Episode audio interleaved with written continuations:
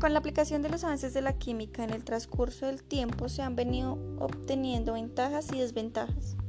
Una de sus ventajas es, gracias a la destrucción de plástico los ríos no se ven tan contaminados.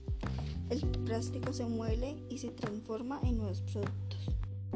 Pero su desventaja es que la destrucción de este plástico con las máquinas que se utilizan para la misma está causando una gran contaminación al medio ambiente, la cual nos puede alterar nuestra salud más adelante.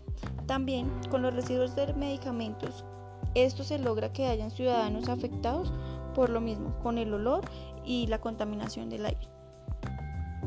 Los avances de la química también han desarrollado nuevos medicamentos y antiguos para nuevas y antiguas enfermedades, como lo es ahora la vacuna del COVID. Una de sus ventajas es el experimento para salvar más vidas de enfermedades mortales. Pero como lo dije anteriormente, el desarrollo de estos medicamentos, de nuevos productos eh, derivados del plástico, han desarrollado gases contaminantes o gases tóxicos por todas las industrias farmacoquímicas y químicas. También han generado la extinción de algunas especies, ya que con estas han experimentado para validar la efectividad de, como lo es ahora, la vacuna del COVID. Eh, mi nombre es Brigitte Dayana Vergara y no siendo más me despido agradeciendo por habernos escuchado.